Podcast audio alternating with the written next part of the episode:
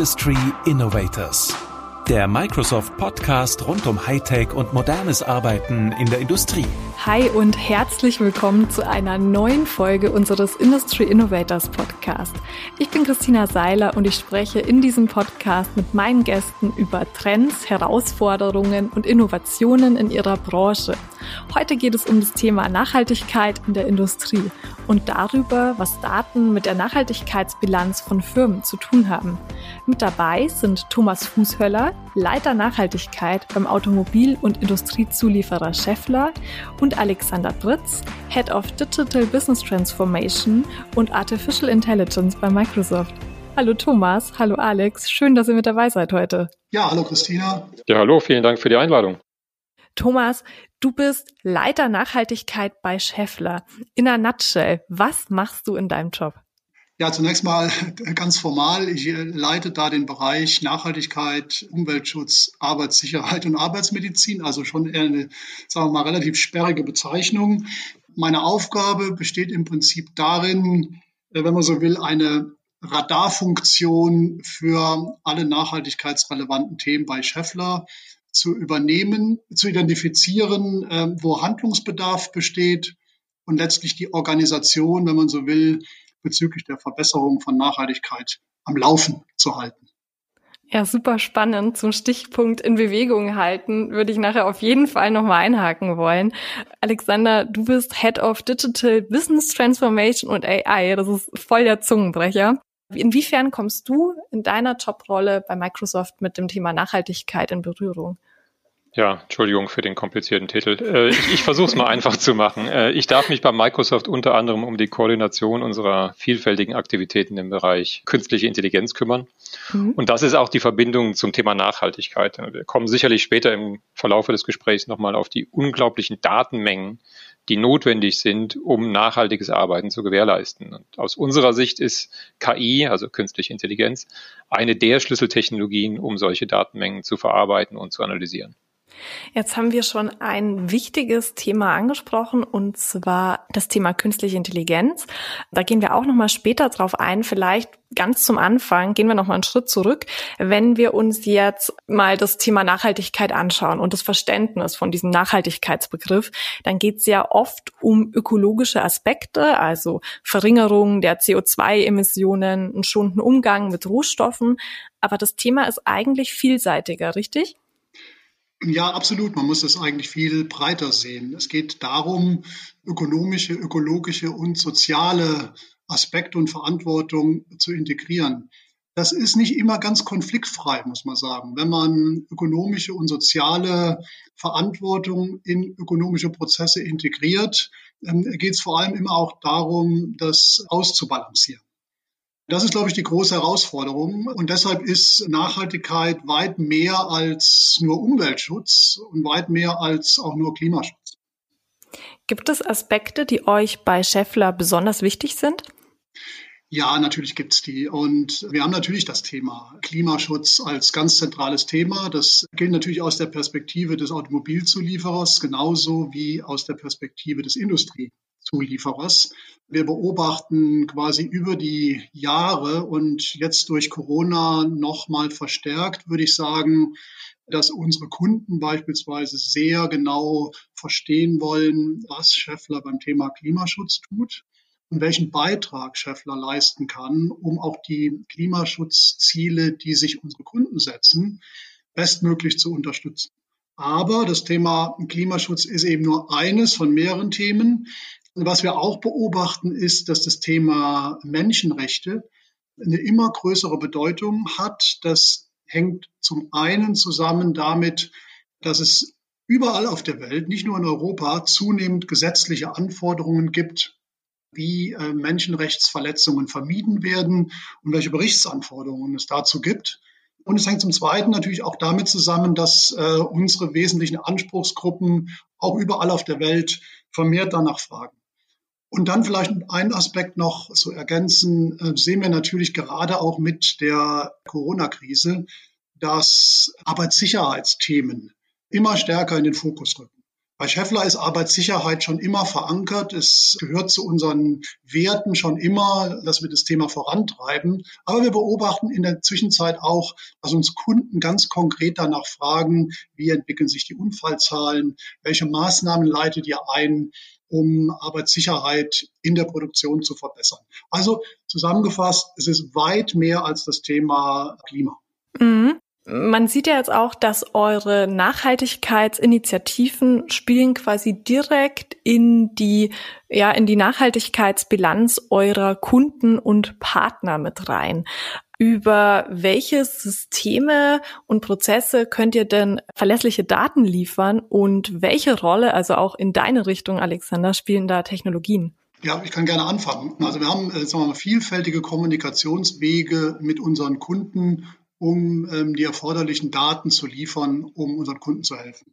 Ist natürlich mittlerweile so, dass wir sehr direkt in Workshops beispielsweise mit unseren Kunden gemeinsam Lösungen erarbeiten, wie CO2-Emissionen reduziert werden können. Ganz konkret im Workshop, in der Vergangenheit auch physisch oder jetzt virtuell, aber im Workshop. Das Zweite ist, wir liefern über bestimmte ich nenne es mal Rating-Tools, Daten mhm. in die Systeme, auf die unsere Kunden zugreifen. Das ist insofern wichtig, weil einheitliche Formate existieren und das natürlich die Vergleichbarkeit von Daten über die verschiedenen Lieferanten von Daten hinweg erhöhen. Das ist natürlich für den Kunden wichtig. Es ist auch für uns wichtig als Scheffler, denn wir sind ja auch Kunde von unseren vielen tausend Lieferanten. Also insofern gibt es verschiedene Wege und die Kunden schauen sich natürlich auch sehr genau an, wie wir uns in wesentlichen Nachhaltigkeitsratings entwickeln. Also das ist sozusagen ein Konglomerat aus den verschiedensten Dingen, wo Daten und Informationen möglichst vergleichbar einfließen. Ja, ich kann da vielleicht gleich einhaken. Äh, Thomas Füßwaller hat es ja gerade eben gesagt, Daten. Ich hatte es vorhin auch schon mal kurz, kurz erwähnt. Daten sind natürlich ein großer Schlüssel für mhm. die Transparenz, die wir brauchen, um wirklich Nachhaltigkeit auch gewährleisten zu können. Und wenn man sich heute moderne Lieferketten anschaut, die sind global, die sind unglaublich komplex. Und wenn ein Unternehmen beispielsweise den CO2-Fußabdruck seiner einzelnen Produkte oder auch der gesamten Organisation angeben möchte, dann reicht es eben nicht nur, die Emissionen anzugeben, die das eigene Unternehmen verursacht, sondern eben auch die Emissionen, die durch verbrauchte Energie oder durch Lieferanten und Dienstleister und deren Lieferanten und Dienstleister, also sprich durch die gesamte Wertschöpfungskette erzeugt werden. Und das sind diese unglaublich großen Datenmengen. Und wenn man sich jetzt anschaut, Viele unserer Kunden haben hunderte von Fabriken in der Welt. Und wenn man das jetzt sehr, sehr, sehr vereinfachen würde und sagt, jede Fabrik hätte nur 100 Lieferanten, die wiederum 100 Lieferanten hätte, dann wären das schon eine Million Datenpunkte. Und äh, das müsste man dann mit der Menge der produzierten Produkte nochmal multiplizieren, um dann für jedes Produkt einen individuellen CO2-Fußabdruck anzugeben. Jetzt weiß ich nicht, wie viele Produkte Scheffler produziert, äh, grobe Zahl. Ja, es sind natürlich einige tausend Produkte. Aber was man sagen kann, ich stimme Alexander eindeutig zu, das eine ist die große Datenmenge, die wir brauchen, um diese Fußabdrücke einzelner Produkte zu berechnen. Und wir als Scheffler tun das auch. Ähm, das andere ist die Qualität der Daten die sichergestellt mhm. werden muss. Und ähm, hier ist es halt enorm wichtig, dass man auch ich sag mal, Standards hat, die quasi die Qualität der Daten, die eingelesen werden, im Prinzip sozusagen bewertbar machen. Also das ist ein großes Thema. Und das ist auch ein Thema, was man nicht nur hat, wenn man Daten einliest, die die Lieferanten liefern, sondern es ist auch in der eigenen Produktion immer ein Thema, dass man sagt, wie kann es uns gelingen, die Verfügbarkeit und die Qualität von Daten ähm, noch weiter zu verbessern. Das ist im Prinzip eine permanente Herausforderung, ähm, vor der wir stehen. Denn am Ende ist der Beitrag, den wir als Scheffler für unsere Kunden leisten können, nur so viel wert, wie auch die Qualität der Daten, die quasi dahinter liegt. Genau, und das zeigt es, glaube ich, sehr, sehr schön auf. Ne? In diesem eben vereinfachten Beispiel wären wir jetzt im Falle Scheffler schon ruckzuck bei über einer Milliarde Datenpunkte. Eine Milliarde Datenpunkte, die dann entweder täglich oder wöchentlich oder monatlich immer wieder erneuert werden müssen. Jetzt bin ich aber nur von 100 Fabriken und 100 Lieferanten ausgegangen. Ich habe gerade gestern gehört, dass ein großer deutscher Automobilkonzern 80.000 Lieferanten hat. Also das zeigt dann schon mal die Dimension. Mhm. Und äh, da kann man sich, glaube ich, sehr, sehr leicht vorstellen, dass gutes Datenmanagement, automatisierte Datenanalyse extrem wichtig sind und natürlich auch nur dann, genau wie eben schon gehört, nur dann Sinn machen, wenn die Daten verlässlich und belastbar sind. Also äh, kurz gesagt, unsere Aufgabe sehen wir darin, unsere Kunden zu unterstützen auf der gesamten Kette von Datenbeschaffung, Datenverarbeitung, Datenanalyse, Datenvisualisierung und natürlich auch dem Ableiten von Erkenntnissen und Verbesserungsoptionen aus diesen Daten. Wie kann man denn sicherstellen, dass die Daten verlässlich sind? Also wo setzt man da am besten an? Naja, es gibt unterschiedliche Wege. Am, am besten ist natürlich, dass man die gesamte Kette der Datenerfassung wirklich auch nachvollziehen kann. Also dass man nicht nur sagt, naja, da hat mir jetzt irgendjemand ein Datum gegeben, mhm. sondern dass ich auch wirklich sagen kann, ist dieses, sind diese Daten echt? Kann ich das nachprüfen? Kann ich das in irgendeiner Art und Weise nachvollziehen? Mhm. Da können wir jetzt über verschiedenste Arten von Technologien tatsächlich sprechen, die diese Transparenz gegebenenfalls ergeben. Mhm. Ehrlich gesagt, das gehört, glaube ich, auch dazu, sind wir heute in der gesamten Kette noch nicht da, dass wir wirklich alle Daten selbst erfasst auch immer kontrollieren können. Es gibt tatsächlich auch heute noch Daten in der gesamten Kette, die geschätzt werden. Aber auch da ist es natürlich wiederum wichtig, dass die auf Basis von belastbaren Annahmen geschätzt werden. Jetzt, wenn man so ein bisschen in die Glaskugel guckt, könnte dann beispielsweise eine künstliche Intelligenz auch künftig helfen, wirklich diese Datenqualität zu überprüfen? Ja klar. Also das, das ist ja einer der Punkte, also das Feststellen von Anomalien, das Checken mhm. von Ausreißern, die in irgendeiner Art und Weise nicht ins Bild passen, die natürlich bei den eben gerade schon angesprochenen unglaublichen Datenmengen wir einzeln gar nicht mehr überblicken würden, dass KI genau sagt, da ist zumindest etwas so, dass man nochmal drauf gucken sollte und sich das nochmal anschauen müsste und auch diese Datumsangabe nochmal verifizieren sollte, ob die denn wirklich richtig ist. Also absolut, da hilft auch KI. Ich wollte das gerne ergänzen, dass man vielleicht noch ein konkretes Beispiel hat aus einem Produktionsunternehmen, was sofort auf der Hand liegt. Dieses ganze Thema Predictive Maintenance beispielsweise und die Reduzierung von, mhm. Äh, von Verbräuchen im Energiemanagement, was am Ende immer auch bedeutet Reduzierung von Kosten. Also insofern das Auslesen von Energieeinsätzen an Maschinen und das frühzeitige Erkennen von Anomalien, beispielsweise von Spitzenlasten im Energieverbrauch im Betrieb einer Anlage, aus denen sich dann sehr häufig erkennen lässt, dass irgendetwas im Produktionsablauf nicht mehr optimal läuft und das einem frühzeitig ermöglicht, im Prinzip gegenzusteuern, mhm. äh, bevor Defekte auftreten, Energieverluste durch Leckagen und vergleichbare Dinge. Also extrem wichtig, dass man die Daten in Realtime ausliest und sofort erkennt, wenn sich Veränderungen in den Verbräuchen ergeben. So, jetzt würde ich sagen, machen wir mal einen harten Cut von den Daten und sprechen über ein Thema, das hier auch ganz gut dazu passt, und zwar das Thema Kreislaufwirtschaft. Es geht darum, dass Materialien verbraucht, aber dann auch wiederverwendet werden sollen. Auf diese Weise wird der Lebenszyklus von Produkten verlängert und es geht natürlich darum, möglichst wenig Abfall zu produzieren. Wo stehen wir denn hier momentan in der Branche und was muss künftig noch passieren? Ja, ich fange vielleicht mal an. Das ist äh, das Thema Kreislaufwirtschaft ist natürlich für äh, grundsätzlich nicht nur für die Automobil- und die Industriezulieferung, sondern eigentlich für alle äh, Branchen, in denen produziert wird, ein großes Thema, weil es natürlich vor allem um Recycling von Materialien, du hast es schon gesagt, um Vermeidung von Abfall geht. Das ist ein sehr umfassender Prozess, mit dem sich äh, Scheffler auch intensiv beschäftigt mhm. und der nicht erst im Produktionsprozess losgeht, sondern das fängt schon im Produktdesign an. Das heißt, unsere Innovationsexperten schauen beim Design von Produkten schon sehr genau auf den gesamten Lebenszyklus und die Verwertungsphase, um möglichst hier schon das Design von Produkten so zu machen, dass man im Prinzip das Thema Wiederverwertung als Aspekt hat. Und dann kommt die zweite Stufe. Jetzt nehmen wir mal, wir haben ein Produkt im Prinzip designt, Mhm. Ähm, dann kommt sozusagen der Einkauf mit ins Spiel. Und das ist natürlich auch bei Scheffler ein großes Thema, insbesondere der Einkauf von Stahl.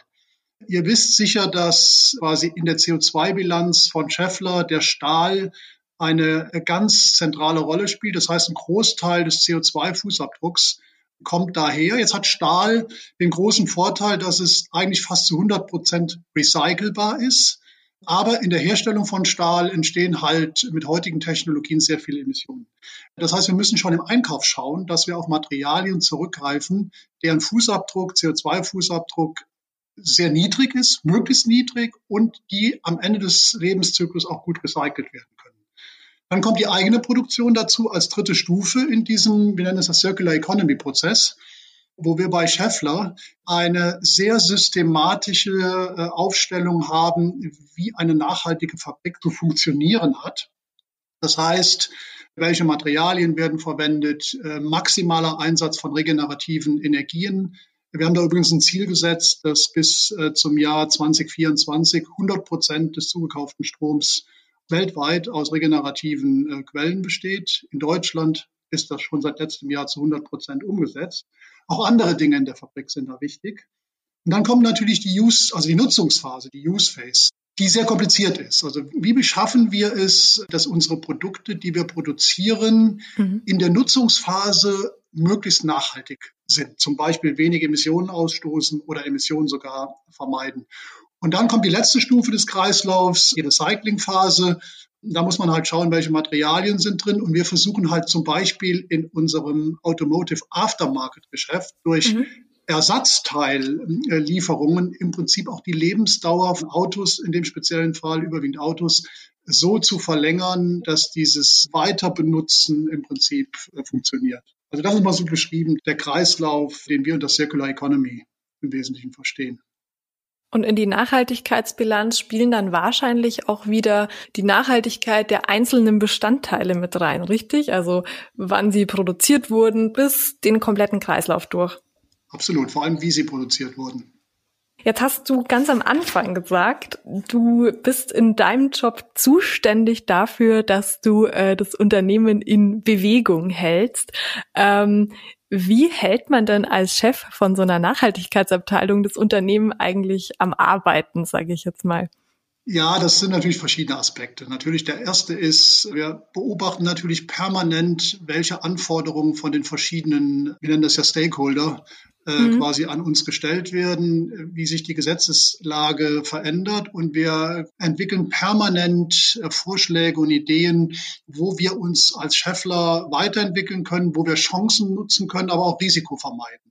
Wir nennen das normalerweise Resilienz. Also wo können wir beispielsweise widerstandsfähig werden, mhm. äh, wenn es darum geht, die Veränderungen in der Zukunft, die durch den Klimawandel zum Beispiel hervorgerufen werden, verbessern. Da gibt es im Unternehmen klar definierte Prozesse. Es gibt auch sag mal, Gremien mit dem gesamten Vorstand, wo wir regelmäßig diese Themen einspielen und wo dann das oberste Entscheidungsgremium des Unternehmens auf Basis äh, unserer Empfehlungen dann entscheidet, äh, welche Prioritäten wir setzen und wie wir weiter umgehen. Was wichtig ist, ist, dass die Nachhaltigkeitsabteilung nicht für die Nachhaltigkeit eines Unternehmens verantwortlich ist. Mhm. Äh, das ist ganz wichtig zu verstehen. Keine Abteilung alleine kann sicherstellen, dass ein Unternehmen nachhaltig ist. Wir setzen sozusagen nur die, ich sage jetzt mal, Nadelstiche. Wir treiben an, wie ich es gesagt habe, aber da müssen alle mitspielen. Es ist auch Tone from the Top, wie wir immer sagen, extrem wichtig, dass das Top-Management da mitgeht, was bei Scheffler zum Glück 100 Prozent der Fall ist. Und deshalb ist es immer eine Leistung der gesamten Organisation am Ende. Ja, auf jeden Fall bestimmt kein einfacher Job, da alle Rädchen irgendwie am Laufen zu halten. Alexander, wenn wir jetzt auch nochmal das Ganze so ein bisschen aus IT- oder Tech-Perspektive äh, betrachten, welche Rolle spielt denn die IT dabei? Naja, die ist gar nicht so getrennt, wie man das jetzt eventuell auf den ersten Blick annehmen könnte, weil wir haben vorhin drüber gesprochen, Lieferketten, wenn man so will, ein Unternehmen wie die Scheffler, die Cloud-Dienste von der Microsoft in Anspruch nimmt, heißt nichts anderes, als dass die CO2-Bilanz oder auch der Abfall, der gegebenenfalls in unseren Datacentern entsteht, natürlich auch dann in die Bilanz der Scheffler mit reinzieht. Mhm. Also mit anderen Worten, auch da ist das alles ein sehr, sehr vernetztes Miteinander und für uns gilt eins unserer Ziele, das wir uns auch gesetzt haben, eine sogenannte Zero Waste, also Null Abfallfirma im Jahre 2030 zu sein.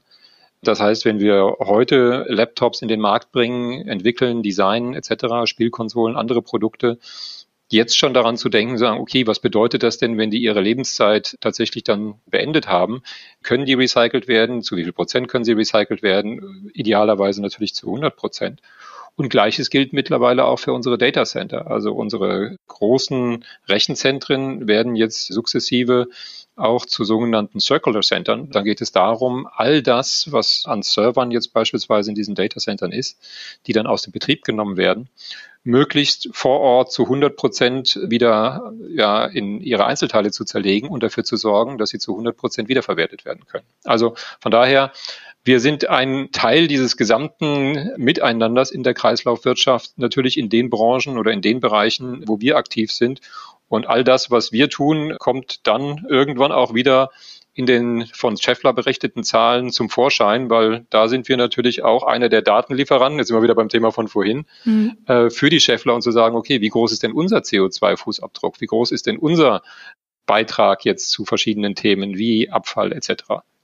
Was wir jedenfalls über die letzten Jahre gelernt haben, ist, dass große global agierende Unternehmen am Ende des Tages, gerade Produktionsunternehmen, nur überlebensfähig sind auf Dauer und wettbewerbsfähig sind, wenn sie Nachhaltigkeit in ihre Unternehmensstrategie und Geschäftsprozesse integrieren. Und wir haben im letzten Jahr ein sehr großes Energieeffizienzprogramm gestartet, weltweit. Und da sieht man eben auch, dass Energieeffizienz und Wirtschaftlichkeit, das haben die über 100 Maßnahmen gezeigt, die wir allein 2020 umgesetzt haben, dass das Hand in Hand geht. Maßnahmen mit kurzen, wie wir sagen, Payback-Zeiten. Also das heißt, das Investment rechnet sich schon sehr schnell. Mhm. Also absolut kein Widerspruch, sondern ganz im Gegenteil, es geht nur Hand in Hand.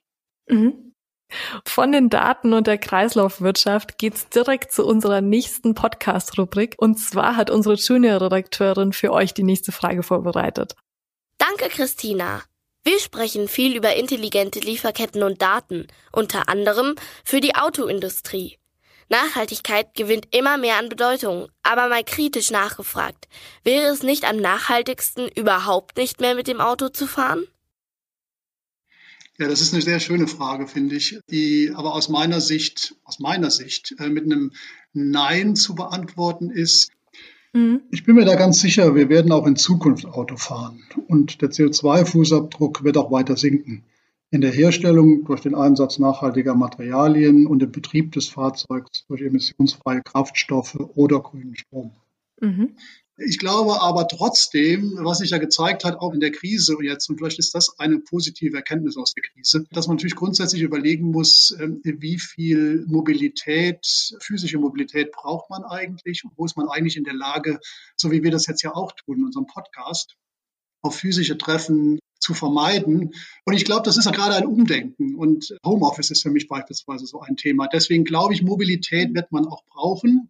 Carsharing wird ein Thema sein. Man wird für kürzere Strecken, die man macht, vielleicht zum Einkaufen in die Stadt, über alternative Mobilitätskonzepte nachdenken. Das Auto wird man auch in Zukunft brauchen. Mhm. Aber ähm, die Technologie, die im Auto steckt und wie man es quasi antreibt, das wird sich definitiv weiterentwickeln. Ich würde in weiten Teilen zustimmen. Also zunächst mal ist natürlich die Frage, was ist die zeitliche Definition von Zukunft? Also da müssten wir vielleicht nochmal mit rein. Also wann ist Zukunft? Ist Zukunft morgen oder ist Zukunft in fünf Jahren? Oder in zehn oder in zwanzig? Ich denke aber tatsächlich, dass wir weiterhin einen Bedarf haben an Mobilität. Wie sich die Mobilität dann gestaltet, ob das Autos sind oder nicht, ist eine Frage, die es vielleicht noch zu klären gilt. Wenn ich mir das heutige Umfeld angucke und ich sag mal die nähere Zukunft äh, schaue, dann würde ich sagen, es kommt stark auf den Wohnort an. Mhm. Also im Zentrum von Großstädten brauchen wir da in Zukunft unbedingt Autos, würde ich ein Fragezeichen dran machen und vermutlich sagen, nein, nicht unbedingt. In ländlichen Gebieten auf absehbare Zeit vermutlich doch noch. Und dann ist es genau wichtig, wie Thomas Husseler eben schon gesagt hat, dafür zu sorgen, dass diese Art von Mobilität dann möglichst nachhaltig, klimafreundlich gestaltet wird. Mit diesem Schlusswort nähern wir uns auch schon langsam dem Ende unseres Podcasts. Und zwar wird es jetzt Zeit für unser virtuelles Café oder unsere virtuelle Bar. Das ist der Ort in unserem Podcast, wo wir einfach nochmal so ein bisschen hinter die Kulissen gucken, ähm, uns ein bisschen persönlicher unterhalten. Und die Entscheidung liegt natürlich bei euch. Bar oder Café? Also ich habe meine Tasse Kaffee hier in der Hand, deswegen äh, würde ich auch an Betracht der Tageszeit fast zum Kaffee tendieren. Das unterstütze ich uneingeschränkt. Wunderbar, dann würde ich sagen, äh, bewegen wir uns mal in unser virtuelles Café. Ich nehme wie immer einen kleinen Cappuccino. Was bestellt ihr euch? Thomas, gerne du. Ja, ich schließe mich da gerne an. Cappuccino klingt gut. Dann falle ich komplett aus der Reihe und hätte gerne eine heiße Schokolade. Das ist doch auch auf jeden Fall für so ein kaltes Februarwetter auf jeden Fall genau das Richtige. Wie ist das denn bei euch so? Seid ihr auch im Privatleben nachhaltig unterwegs? Was macht ihr denn da? Also zumindest nachhaltiger als vor einigen Jahren, muss ich sagen. Bedeutet konkret, viele Wege, die ich vielleicht früher noch mit dem Auto erledigt hätte, erledige ich mittlerweile zu Fuß oder mit dem Fahrrad. Mhm. Wenn ich innerstädtisch mit dem Auto unterwegs sein sollte, dann fahre ich elektrisch. Bei der Ernährung wesentlich mehr Wert mittlerweile gelegt auf lokale und nachhaltige Erzeugung der Lebensmittel. Mhm. Ehrlich gesagt ist aber, wenn ich mir das selbstkritisch anschaue, sicherlich auch da noch Luft nach oben. Ja, das würde ich fast eins zu eins genauso übernehmen. Ich würde auch den Ernährungsaspekt nochmal rausstellen und vielleicht noch ergänzend, wie verhält man sich denn in den eigenen vier Wänden? Also man achtet schon darauf und aus meiner Sicht auch noch mehr als früher, welche Art zum Beispiel von Beleuchtung man einbaut, ähm, wie man das Haus dämmt und wie man das Licht auch ausschaltet. Mhm. Und äh, das ist so ein Thema, wo ich schon beobachte, dass sich da auch mein persönliches Verhalten in den letzten Jahren deutlich verändert hat. Wie groß der Beitrag ist, ist schwer zu sagen. Ich meine, es ist immer noch so, wenn man mal, man kann ja rechnen, es gibt ja alles, diesen CO2-Kalkulator, den man mal rechnen kann. Das kann ja mal jeder für sich tun, das ist so eine Empfehlung. Und äh, ich glaube, da findet man noch Dinge, wo man sagen kann, na ja, wenn das so als Orientierung mal hilfreich ist, äh, da kann man sich an der einen oder anderen Stelle noch weiterentwickeln. Das gilt für mich auch. Oh, super, das ist ja äh, sehr spannend. Das packe ich auf jeden Fall mal in die Show Notes vom Podcast, diesen CO2-Kalkulator. Da kann man sich das ausrechnen ich glaube, dass es gut ist, dass ein Umdenken stattfindet und dass wir alle nicht perfekt sind im Privatleben ist wahrscheinlich auch klar, aber ich glaube, je, je bewusster man sich ist, dass man natürlich noch an, an einigen Ecken und Enden schrauben kann, ist das, glaube ich, gar nicht so schlecht. Da helfen auch übrigens, vielleicht kann ich das noch sagen, da helfen einem die Kinder auch. Die Kinder halten einem da schon manchmal auch den Spiegel vor. Das äh, habe ich gelernt, auch bei meinen eigenen Kindern. Das ist ganz hilfreich, wenn man da jemanden hat, der einen schon noch mal ein bisschen drängt an der einen oder anderen Stelle. ist ja auch wichtig, dass die, die künftige Generation genauso stark dahinter ist und finde ich total klasse. Nachhaltigkeit fängt also bei uns zu Hause an. Vielen, vielen Dank. Das waren Thomas und Alex. Schön, dass ihr mit dabei wart. Ja, vielen Dank für die Einladung. Hat Spaß gemacht. Ja, von meiner Seite auch. Vielen Dank. Gerne wieder. Das waren Thomas Fußhöller von Scheffler und Alexander Fritz von Microsoft darüber, wie Daten und Nachhaltigkeit zusammenhängen und was wir auch selbst tun können. Bis zum nächsten Mal und ciao aus München.